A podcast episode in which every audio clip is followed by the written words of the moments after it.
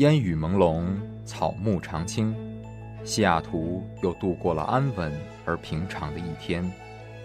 暮色渐沉，喧嚣渐息，每一个夜晚，我们都在同一个地方，让声音乘着电波化为雨水，滋润所传达到的每一处土地。听众朋友，晚上好，欢迎收听直播的华大华声。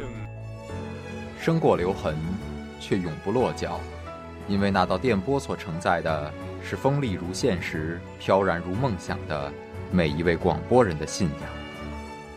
声音在，信仰在，我们在。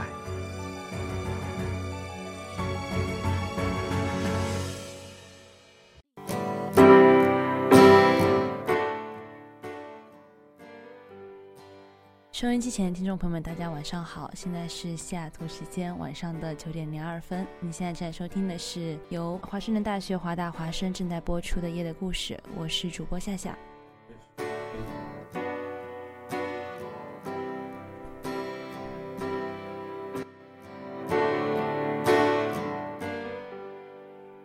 嗯，春季学期过得很快啊，这就是我们这学期的最后一次节目了。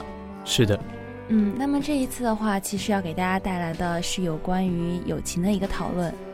主要原因呢有几点，第一是因为在之前节目当中，我们已经讲过了爱情，讲过了亲情，那么也是时候感谢一下我们生活当中那些非常可爱也非常令人讨厌的朋友们了。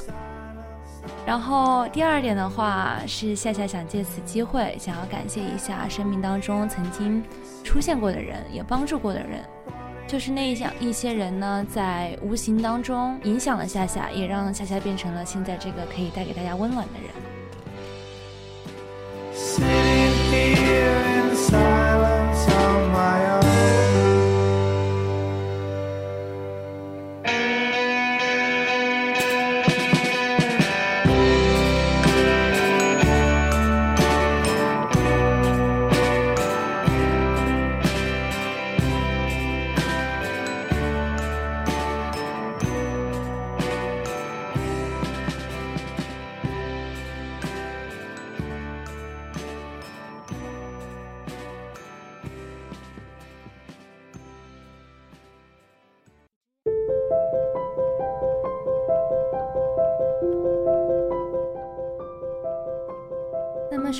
在正式节目开始之前，我们还是给大家回顾一下我们的收听方式。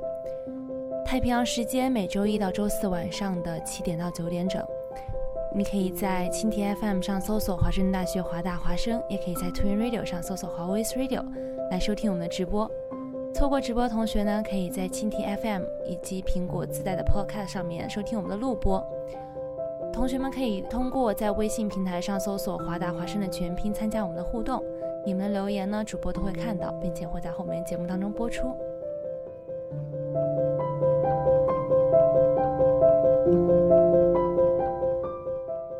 好的，那么今天要给大家讲的第一篇文章呢，是余秋雨写的关于友情。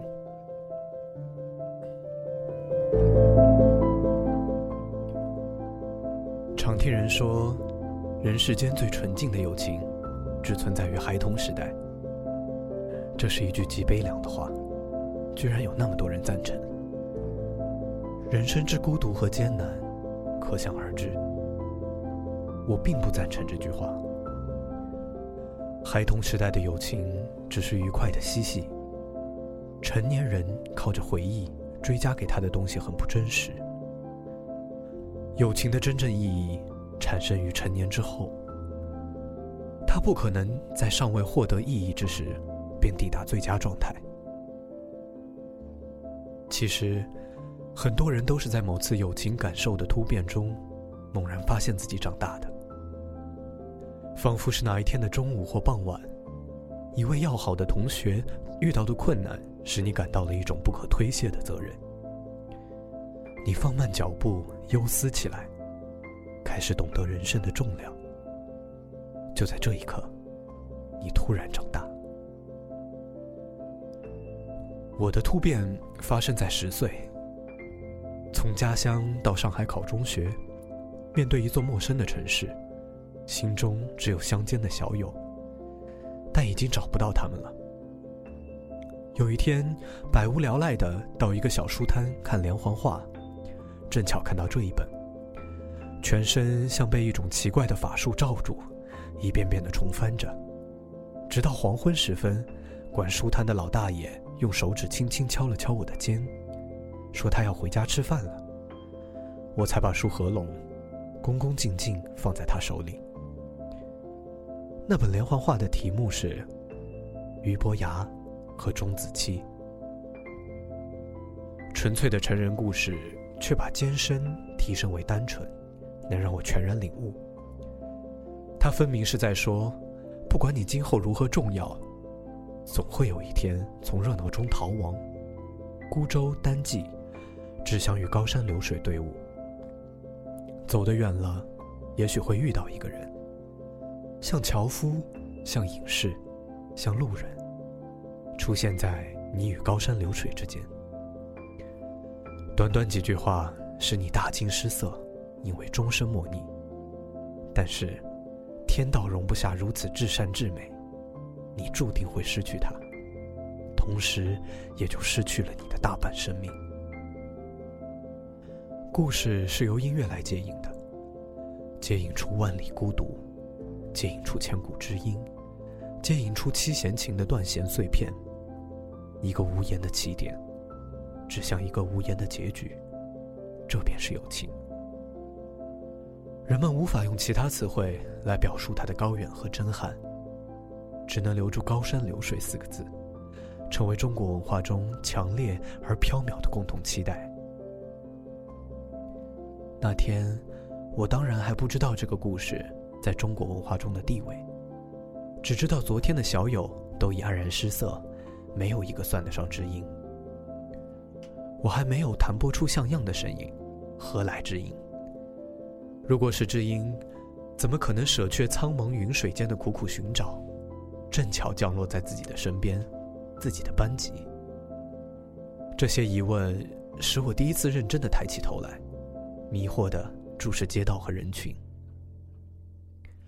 差不多整整注视了四十年，已经到满目霜叶的年岁。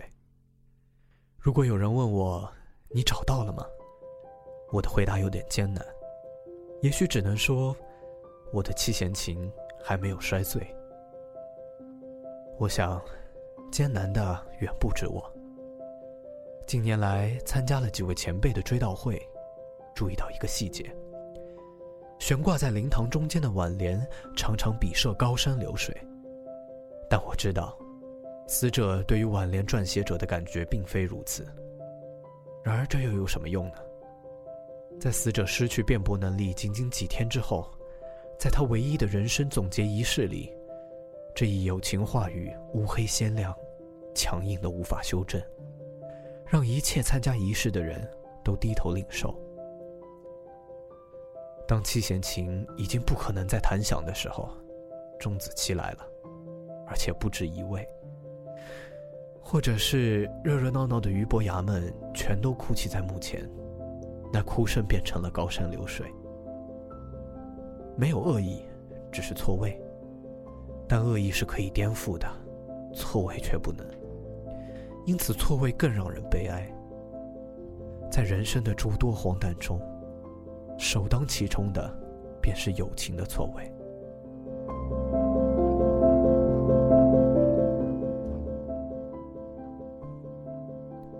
友情的错位来源于我们自身的混乱。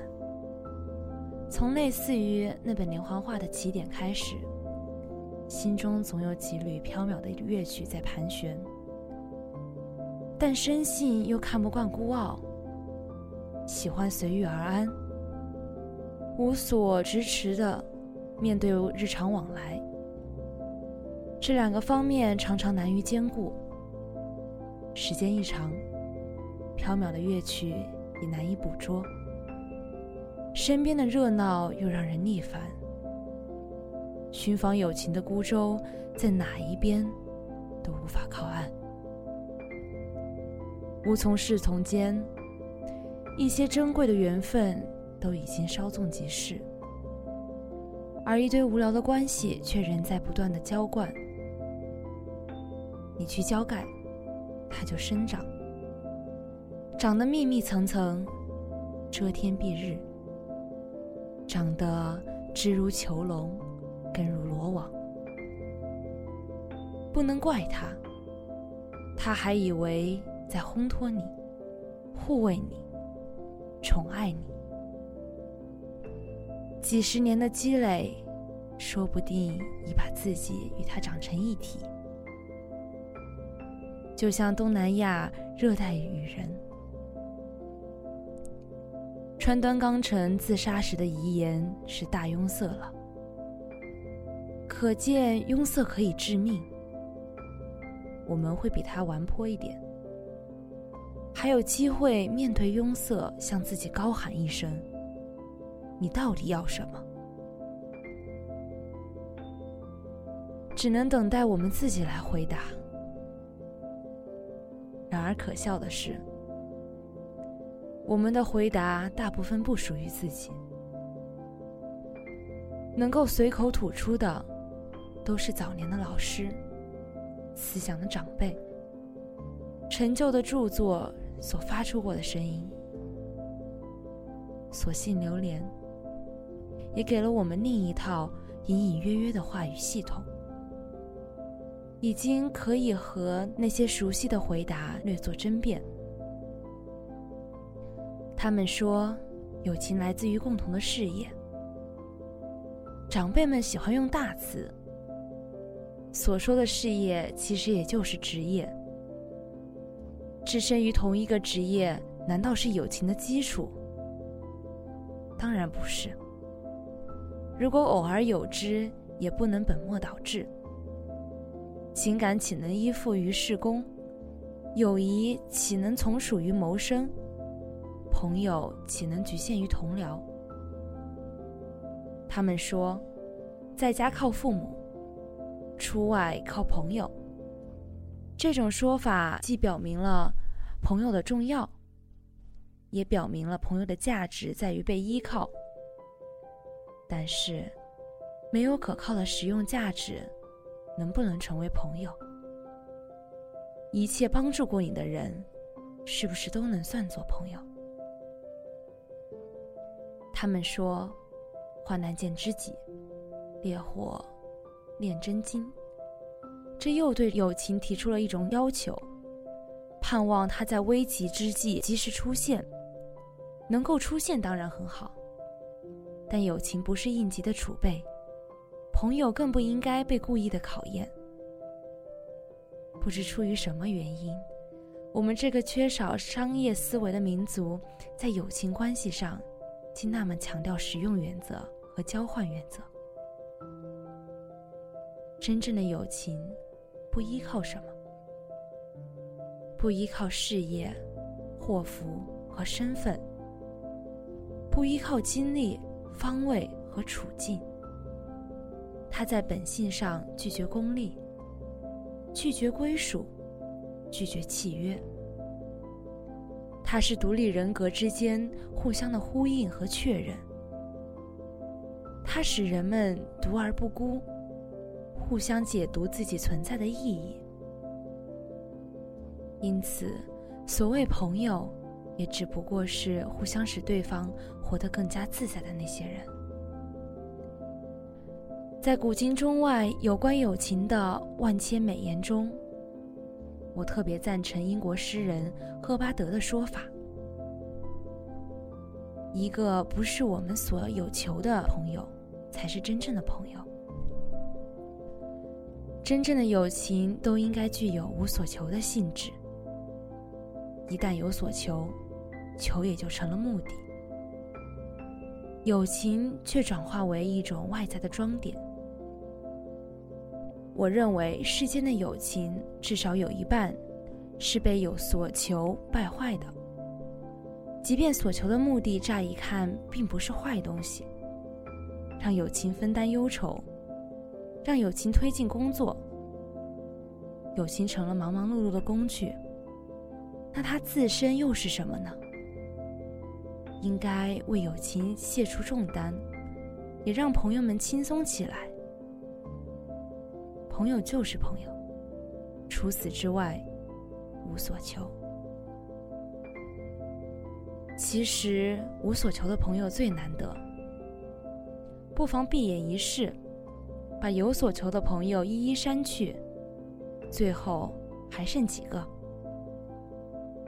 李白与杜甫的友情，可能是中国文化史上除俞伯牙和钟子期之外最被推崇的了。但他们的交往也是那么短暂，相识已是太晚，作别又是匆忙。李白的送别诗是“飞蓬各自远，且尽手中杯”，从此再也没有见面。多情的杜甫，在这以后一直处于对李白的思念之中。不管流落何地，都写出了刻骨铭心的诗句。李白也应该是在思念吧，但他步履放达，交友广泛。杜甫的名字再也没有在他的诗中出现。这里好像出现了一种巨大的不平衡。但天下的至情，并不以平衡为条件。即使李白不再思念，杜甫也做出了单方面美好的承担。李白对他无所求，他对李白也无所求。友情因无所求而深刻，不管彼此是平衡还是不平衡。诗人周涛描写过一种平衡的深刻：两棵在夏天喧哗着聊了很久的树，彼此看见对方的黄叶飘落于秋风，他们沉静了片刻，互相道别，说：“明年夏天见。”楚楚则写过一种不平衡的深刻。真想为你好好活着，但我疲惫已极。在我生命终结前，你没有抵达，只为最后看你一眼，我才飘落在这里。都是无所求的飘落，都是诗画的高贵。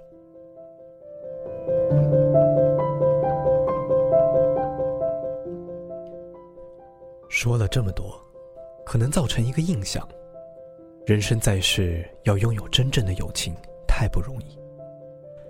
其实归结上文，问题恰恰在于人类给友情添加了太多别的东西，加添了太多的义务，加添了太多的杂质，又加添了太多因亲密而带来的阴影。如果能除去这些加添，一切就会变得比较容易。友情应该扩大人生的空间，而不是缩小这个空间。可惜，上述种种悖论都表明，友情的期盼和实践极容易缩小我们的人生空间，从而产生适得其反的效果。要扩大人生的空间，最终的动力应该是博大的爱心，这才是友情的真正本意。在这个问题上，谋虑太多，反而弄巧成拙。诚如先者所言，人因智慧制造种种界限，又因博爱冲破这些界限。友情的障碍往往是智慧过度，好在还有爱的愿望，把障碍超越。友情本是超越障碍的翅膀，但它自身也会背负障碍的沉重。因此。他在轻松人类的时候，也在轻松自己；净化人类的时候，也在净化自己。其结果应该是两相完满。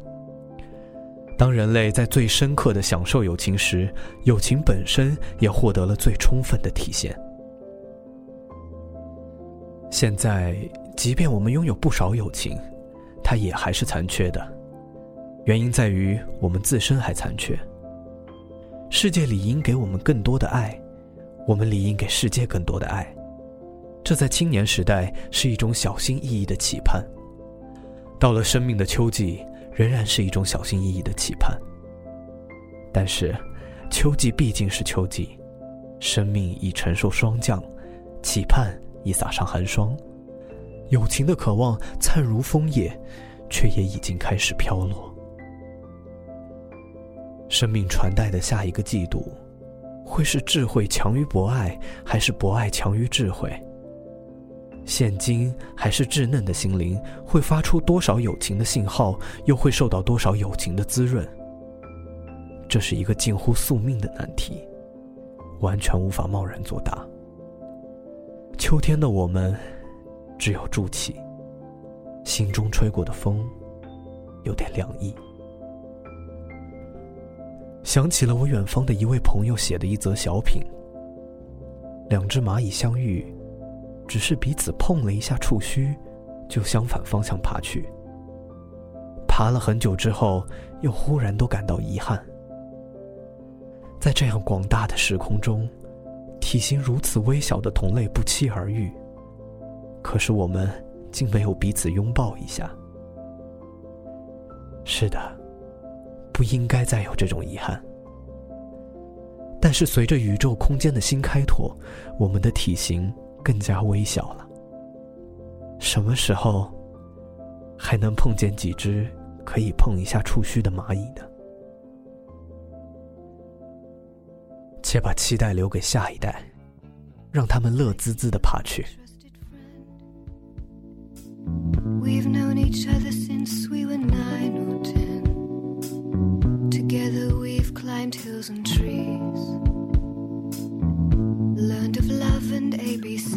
Skimmed our hearts and skinned our knees. Goodbye, my friend, it's hard to die.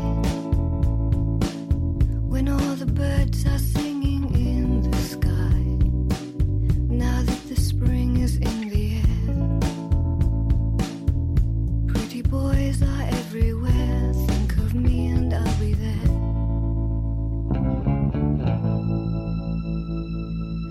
Goodbye, Papa, please pray for me. I was the black sheep of the family.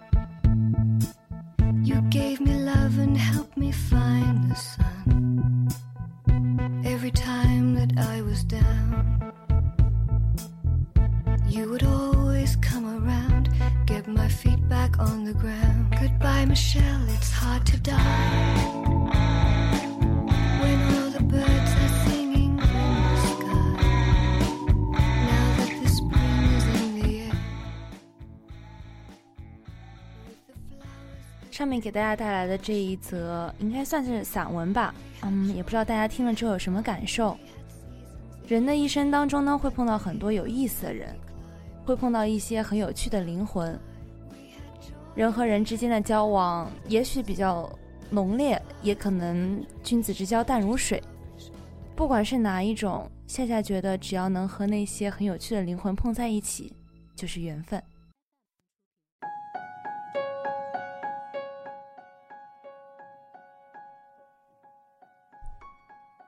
那么今天给大家带来的第二篇，是来自于网络的一个叫做“飞行官小北”写的一篇名为《希望我们是永远的朋友》的文章。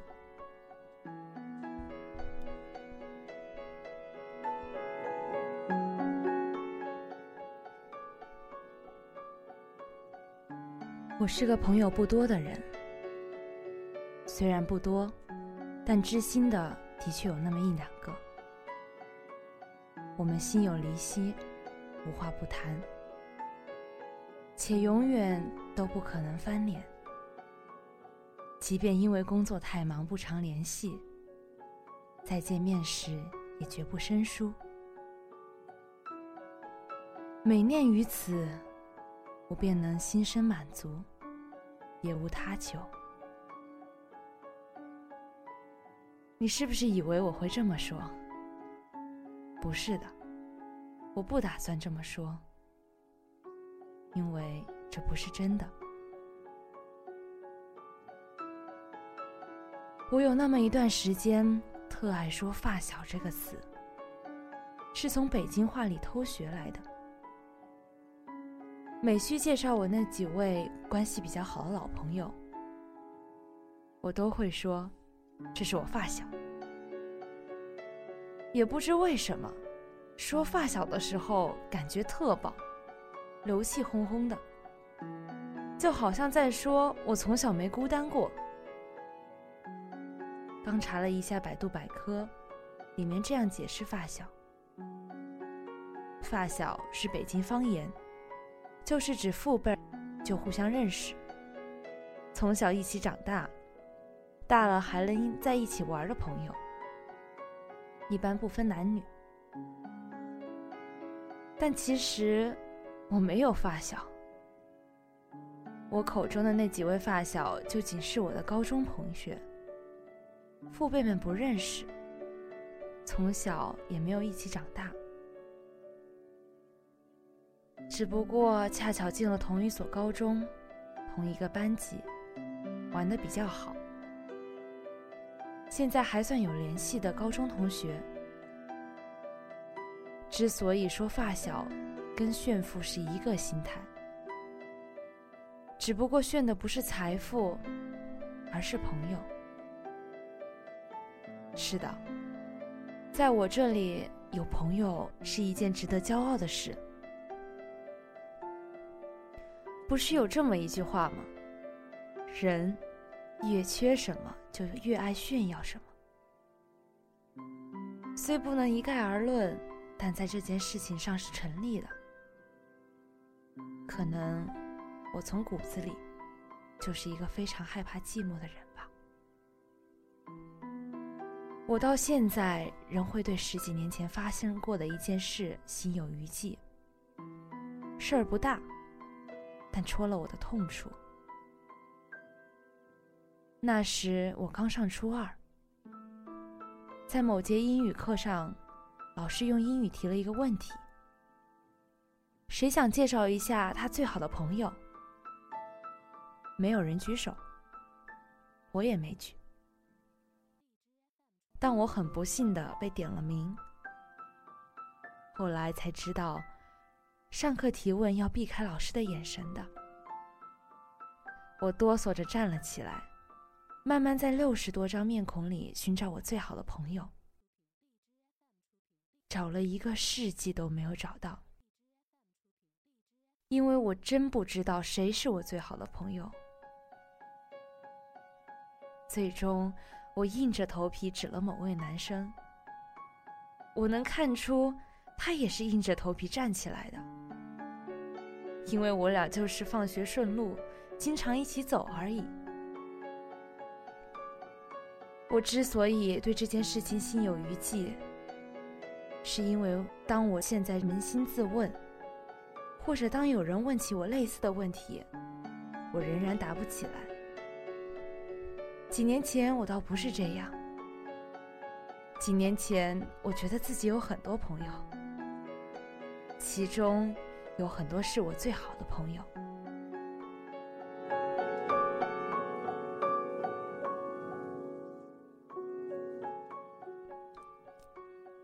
首先说说那几位发小吧，也就是我那几位高中同学。为描述方便，我还是继续管他们叫发小了。我的发小一共有三个，其中两个现居老家，另一个在南方。我们的关系于多年前同去了乌镇游玩，达到峰值。乌镇的风景一般，但那是我最高兴的一次出游。我们还由此得出了一个睥睨天下的结论：旅游开不开心不取决于风景，而是取决于身边的人。在乌镇的最后一夜，我们就着月色兴冲冲的做了一个决定：之后的每一年，我们都要去一个地方旅行。明年是成都，后年是大理，再后年是香港，再后年是海南。但我们再也没有去过任何地方。其实，在乌镇之后的第二年、第三年，我是提议过的。只不过发小们凑巧都有事儿，不是这个忙着考研，就是那个没有年假，因此也就没有响应起来。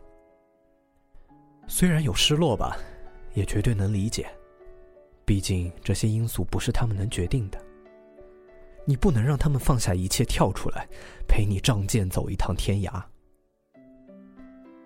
大概是第四年开始吧，我终于失去了继续提议的勇气。不是因为不期待和他们一起出去玩，可能永远都会是我这辈子最期待的事情之一，而是因为，嗨，说出来挺不好意思的，因为我在朋友圈里看到了他们各自的旅游照，和他们生活中一同出现的新朋友。哦，原来是这个样子啊！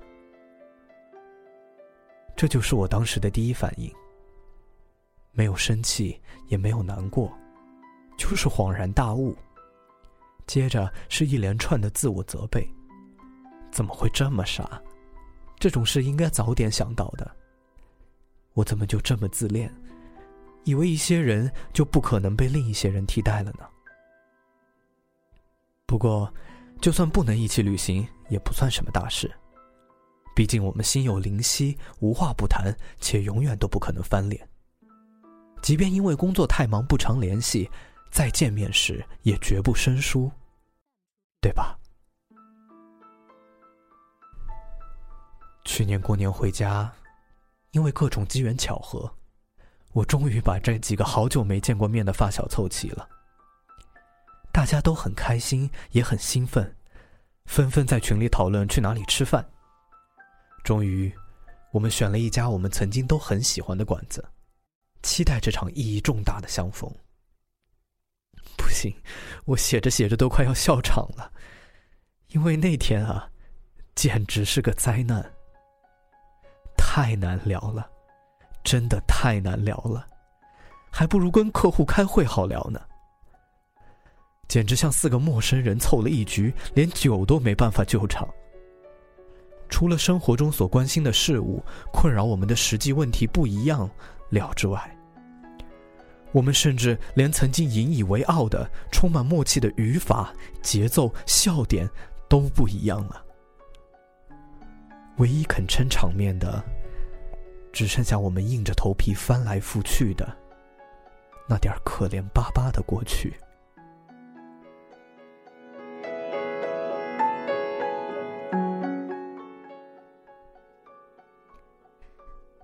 原来，不在一起生活是这么可怕的事情啊！就是从那一刻开始，发小、死党、最好的朋友之类的美好词汇，我再也不敢大言不惭的脱口而出了。可是我真的想说啊，真的想搭着某人的肩膀。气宇轩昂的对周围的人介绍说：“这厮跟我有过过命的交情。”不过后来，我学到了一种新办法，来满足我这份虚荣心，那就是在这类的词语之前加上一个时间定语，比如：“这是我上高中时最好的朋友。”“这是我上大学时期的死党。”这是我工作之后遇见的最能聊得来的人，是不是挺无奈的？再后来，成都、大理、香港、海南这些地方我都去了，有些是我一个人去的，有些是和另一些朋友去的。可能是我对乌镇的印象太深，每每出行，我脑袋便会浮现出那句：“开不开心不取决于风景，而是取决于身边的人，便会不由自主的想到他们，想到此刻如果陪在身边的人是他们，会是怎样？直到几年后，我又一次去了乌镇，这样的心态才缓解过来。去年夏天，我因为工作安排在上海多停留了几日，正巧有几个北京的朋友也在那边，我们便决定周边自驾游，挺莫名其妙的，也算情理之中。我提议去乌镇，我说我去过乌镇，乌镇的月色很美，我想再去一次。他们也欣然同意了。我当时并没有意识到，我跟这几位北京朋友会在乌镇玩得很开心，开心到我甚至产生了愧疚之情，像是偷了情一样。可能是为了承认错误，也可能是因为心有余温。我把沿途拍下来的景色发到了那几位高中同学所在的群。其中一位回复说：“怎么去乌镇都不叫我们？”旁边配了个撇着嘴、有些委屈的小表情。我回复说：“这次刚好在附近，下次咱们一起去。”他们说：“一定啊！”但我知道，他们或许也知道，我们这辈子啊。可能都没有下次了。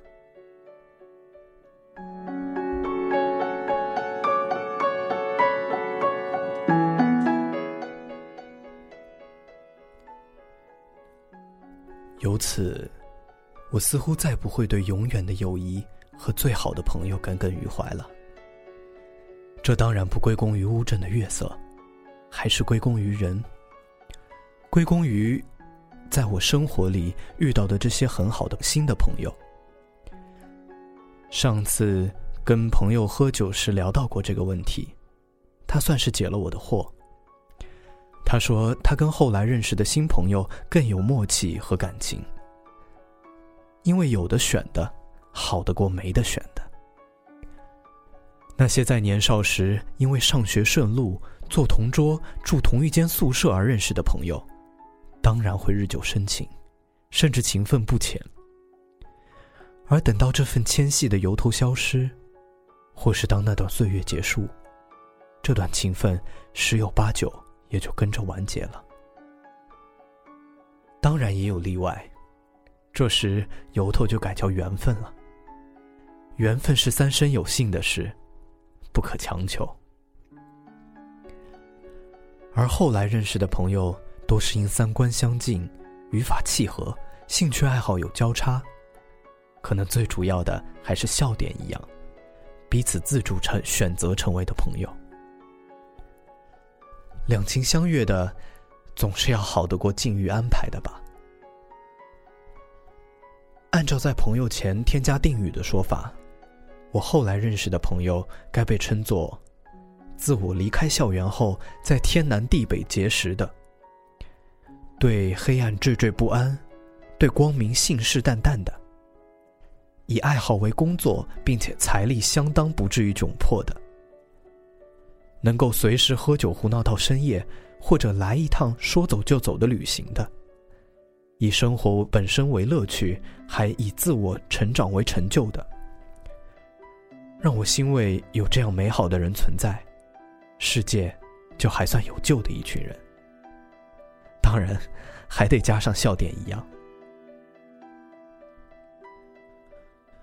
我非常怕像失去老朋友那样，不知不觉又失去了他们。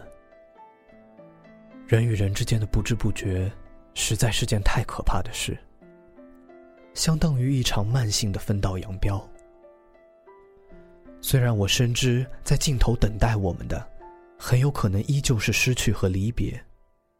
却还是会努力让大家在通往尽头的路途中走得再慢一些，努力让大家在平行甚至背道而驰的方向上相逢的再多一些，彼此影响，彼此进步，彼此慰藉，彼此理解。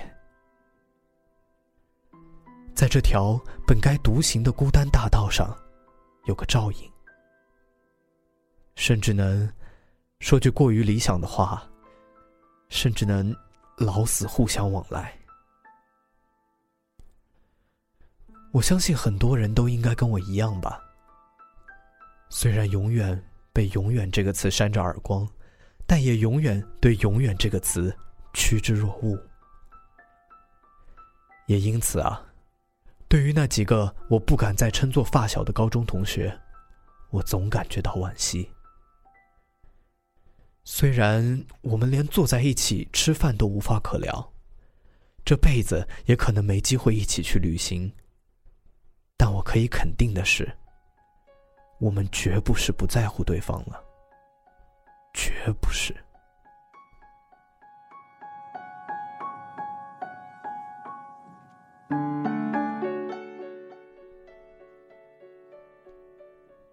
和那几个发小，请容我再叫他们一次发小。吃过那顿令人尴尬万分的晚饭之后，其中那位从南方赶过来的发小给我打了一个电话。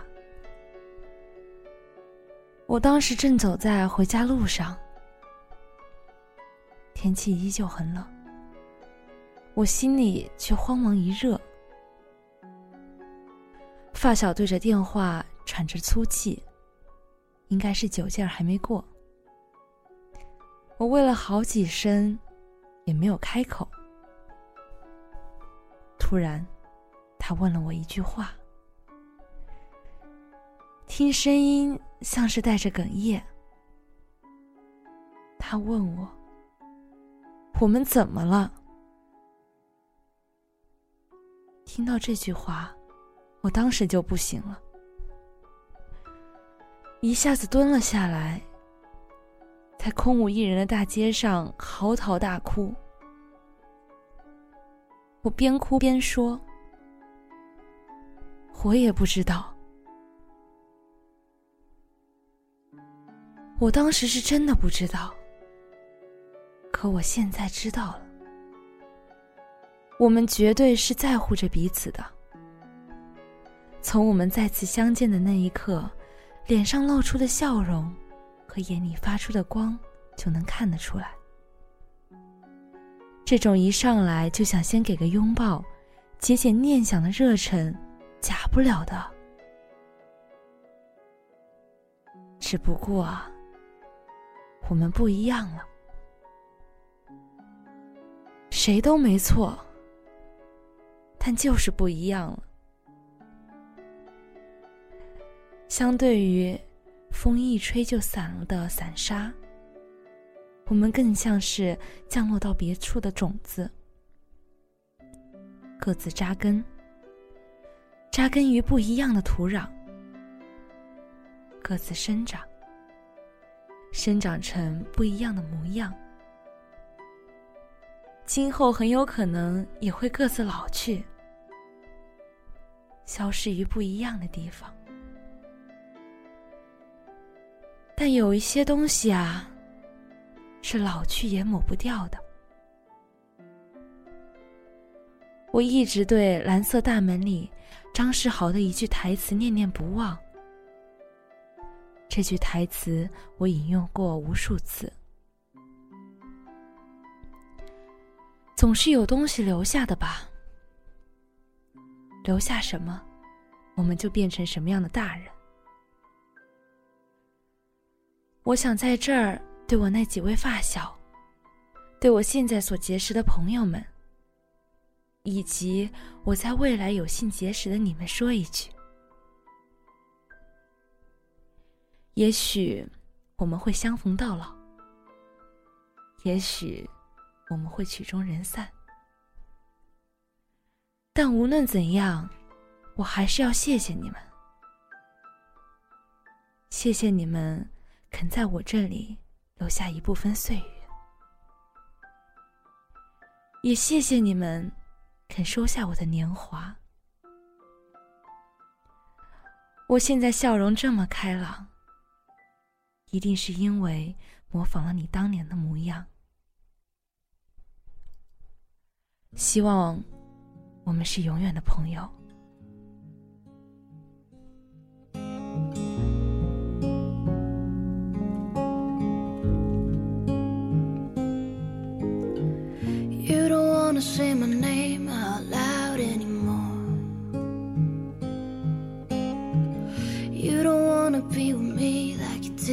before. Still, you seem to find a way back into my heart. You don't wanna see it, but we couldn't be apart. With a little bit of patience, we could be great. With a little bit of work, we could be no. Let than extraordinary. You and I can make it through the rain. We can make it through the heartache if we make it through the pain.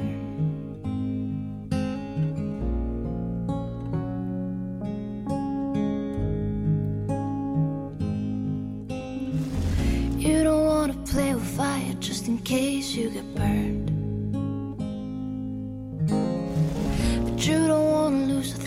Love most. So there's something you learn to do every time you find a way back. 读完这一篇带有一点点悲伤的文章，不知道听众朋友们有没有想到自己的哪一些朋友？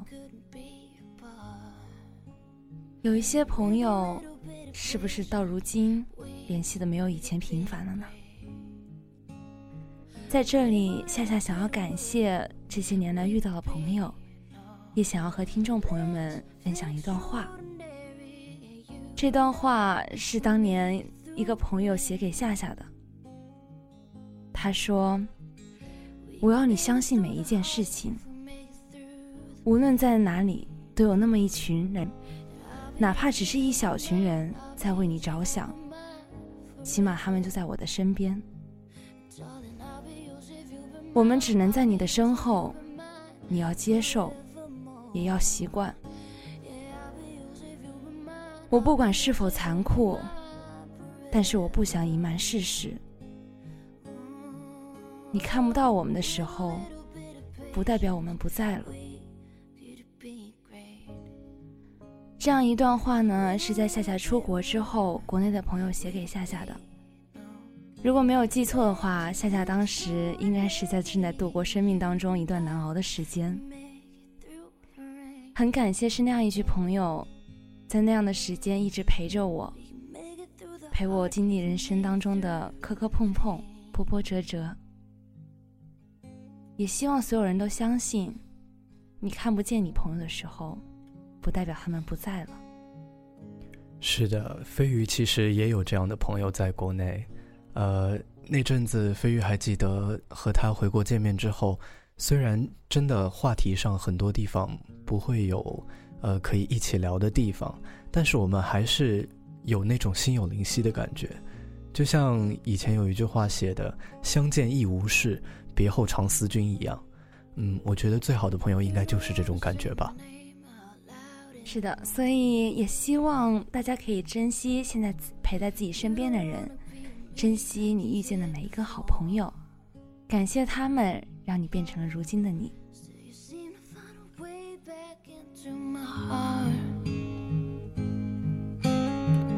You don't wanna see it, but we couldn't be apart. With a little bit of patience, we could be great. With a little bit of work, we could be no less than extraordinary. You and I can make it through the rain. We can make it through the heartache if we make it through the pain.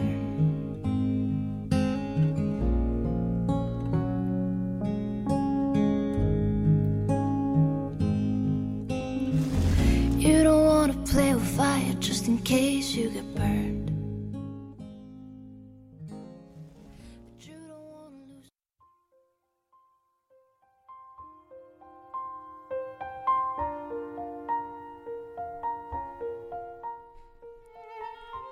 好的，下面要给大家分享的呢是两个朋友之间的相互的书信来往。嗯，那么这两个人呢，分别是黄永玉和曹禺。曹禺是我们呃很著名的一个剧作家，他写过《雷雨》这样的著作。然后呢，在他写完《雷雨》之后，在一九四九年之后，有一些迟钝了，再没有写出精彩艳艳的作品。那么黄永玉作为他的朋友，在这封信里有一个非常非常诚恳的态度去告诉他一些事情。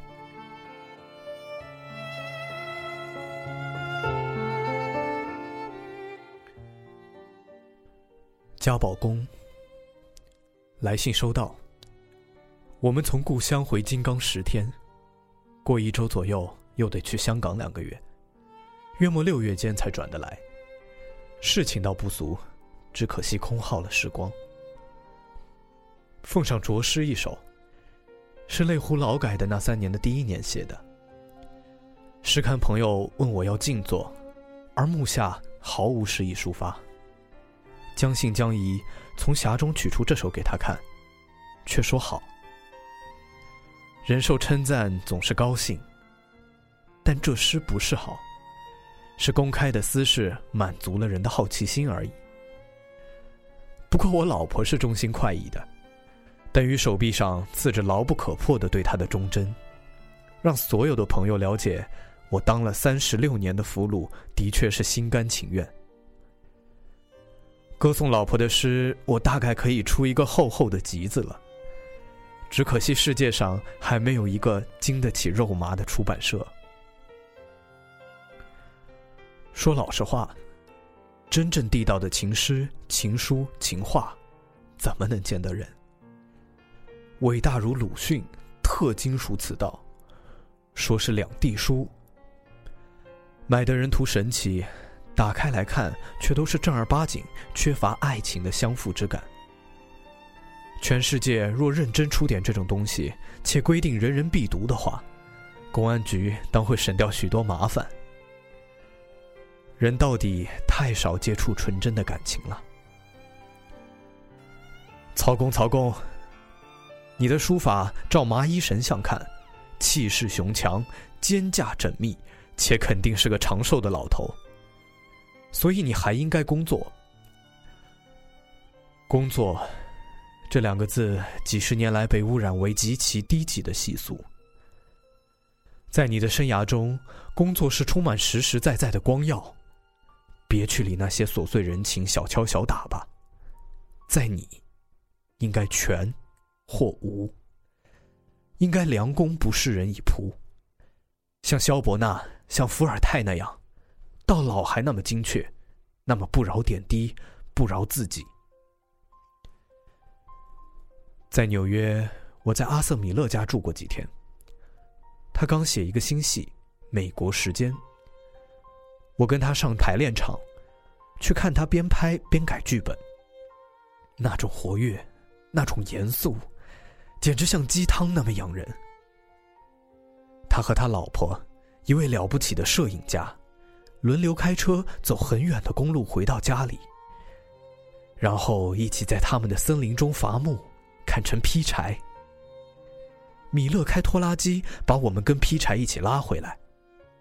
两三吨的柴啊！我们坐在米勒自己做的木凳饭桌边吃饭。我觉得他全身心的细胞都在活跃，因此他的戏不管成败，都充满了生命力。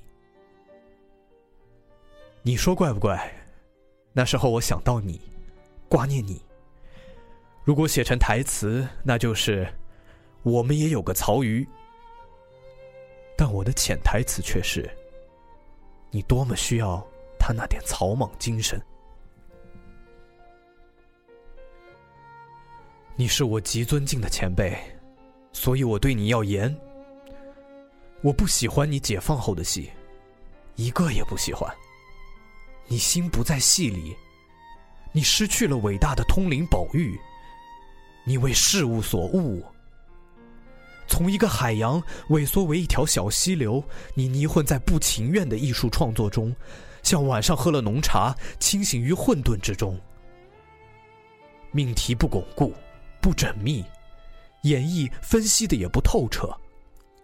过去数不尽的精妙的休止符、节拍、冷热、快慢的安排，那一箩一筐的隽语，都消失了。谁也不说不好，总是高好。这些称颂虽迷惑不了你，但混乱了你，作践了你。写到这里，不禁想起莎翁《麦克白》中说的一句话。醒来啊，麦克白，把沉睡赶走。你知道，我爱祖国，所以爱你。你是我那一时代现实极了的高山。我不对你说老实话，就不配你给予我的友谊。如果能使你再写出二十个剧本，需要出点力气的话，你差遣就是。爱侣霞有两句诗，诗曰：“心在树上，你摘就是。”信快写完了，回头一看，好像在诽谤你，有点不安了。放两天，想想看，该不该寄上给你。祝你和夫人一切都好。晚，黄永玉。井上，三月二十。哦，我还想到，有一天为你的新作设计舞台。永玉，又急。我还想贡献给你一些杂七杂八的故事，看能不能弄出点什么来。永玉，又急。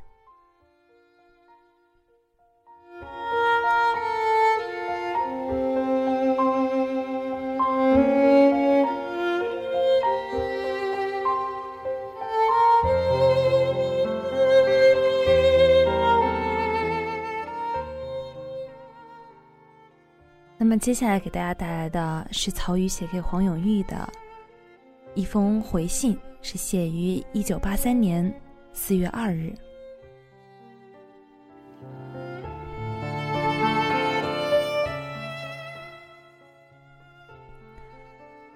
永玉大师，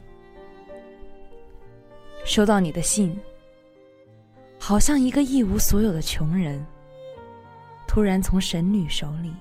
得到不可数量的珍宝，我反复的看，唤出我的妻女一块儿看，一块惊奇上天，会毫无预感的给了我这样丰满、美好、深挚、醇厚的感情。我的确没有想到你会写给我这样一封长信，你鼓励了我。你指责我近三十余年来的空洞，迷混在不情愿的艺术创作中。这句话射中了要害。我浪费了成熟的中年，到了今日这个年纪才开始明白。你提到我那几年的剧本，命题不巩固，不缜密。演示分析也不透彻，是你这样理解心灵的大艺术家，才说的这样准确，这样精到。我现在正在写一个剧本，它还泥陷于几十年的旧烂坑里，写的太实也太陈腐，仿佛只知沿着老道跋涉。不知回头是岸，岸上有多少新鲜的大路可走？你叫我醒来啊，把沉睡赶走。我一定，但我仍在朦胧半醒中。心里又很清楚我迷了路。但愿迷途未远，我还有时间能追回已逝的光阴。天下没有比到了暮年，才发现走了太多的弯道更痛心的了。然而，指出来了就明白了，便也宽了心，觉得还有一段长路要走，只有振作起来。再写多少年，报答你和许多真诚的朋友对我指点的恩德。永玉，你是一个突出的朋友，我们相慕甚久，但真见面谈心不过两次。我能得你这般坦率、真诚的言语，是我的幸福。更使我快乐的是，我竟然在如此仓促的机遇中，得到你这样真诚见人的友人。你说我需要阿瑟米勒的草莽精神，你说的对。他坚实、陈肃、亲切，又在他深厚的文化修养中，又时时透出一种倔强。不在尘俗中屈服的豪迈气概。我时常觉得我顾虑太多，又难抛去，这已成了故习。但是如果不下决心改变，所谓自小溪再汇为沧海是不可能的。你像个火山。正在突突喷出白热的火焰，我在你身边是不会变冷的。你说要写二十个剧本，如果我真像你举出的那种巨人，我是会如数写出的。不过，有你在身边督促我，经常提醒我，我将如你所说。不饶点滴，不饶自己。你的话，世间有多少人在颂扬，用各种言语来赞美？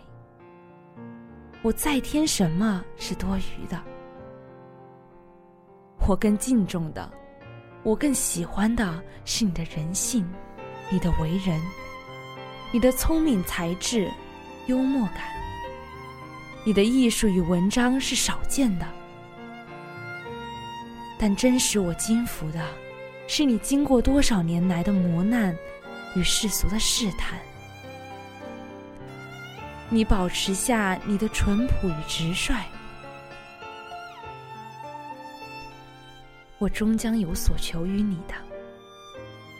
你的长信已经一页一页的端正的放在照相簿里。现在我可以随时翻，在我疲乏时，在我偶尔失去信心时，我将在你的信里看到了火辣辣的词句，它将促我拿起笔再写下去。在我想入歪道又进入魔道，为侍卫所误时，我将清醒的再写下去。请问候你的夫人。感谢你，我的朋友。曹禺，一九八三年四月二日。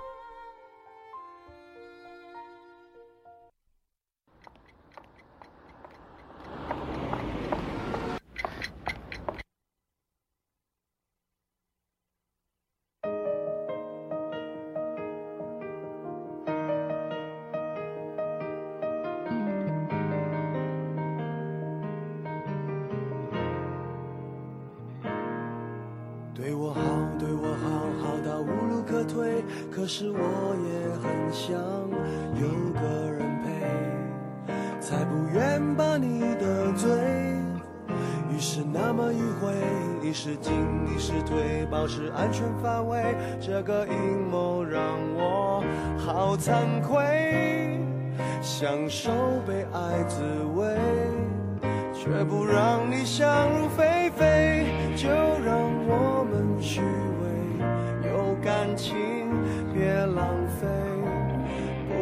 相爱的一对，情爱像两兄妹。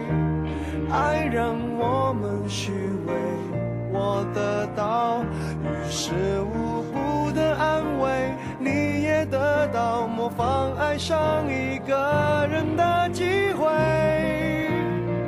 残忍也不是慈悲，这样的关系，你说多完美？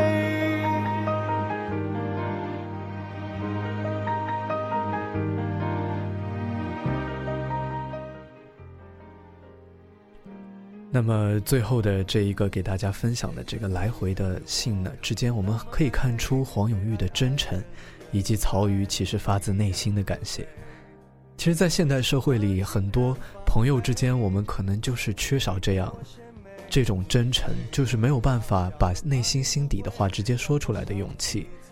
所以说，飞鱼希望在真正的朋友之间，如果你能很直接的去说出这种话。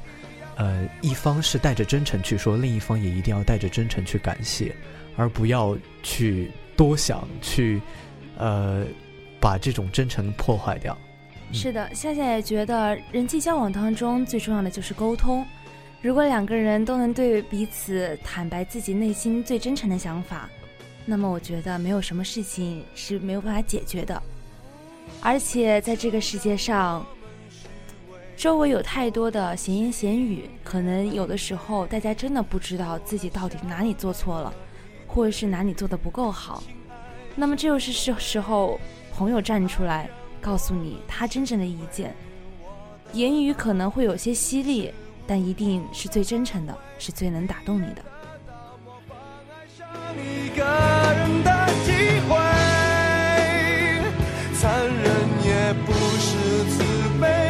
这样的关系，你说多完美？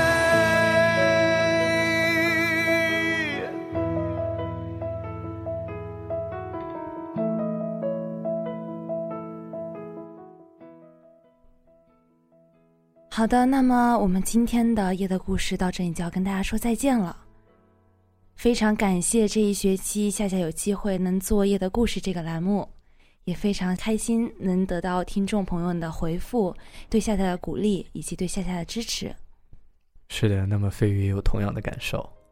是的，也非常谢谢这一学期飞鱼能加入夏夏一起来做夜的故事这个栏目。夏夏呢，从飞鱼身上学到了很多，包括一些专业知识，以及真正去用自己的情感去处理这些文章的时候，自己所要需要学到一些东西。那么也希望，嗯，听众朋友们可以非常享受我们的节目。真的非常感谢听众朋友们能支持我们一学期的节目，那么这也是这个学期的最后一期节目了，所以这个结尾我们希望做的郑重一些，所以跟大家说了这么多的话。嗯，是的，那么就希望到夏季的时候，同学们还能继续收听我们的节目。嗯，我们给你讲夜的故事。嗯，是的，那么今天的节目到这个地方就要跟大家说再见了，那么祝大家晚安好梦。好的，大家晚安了。人也不是慈悲，这样的关系，你说多完美？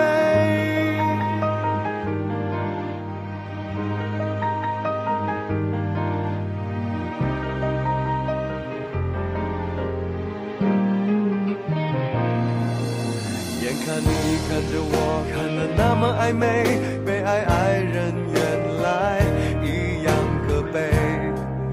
为什么竟然防备？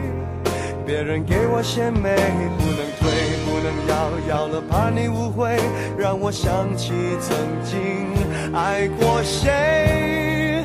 我所要的他不给，好像小偷一样卑。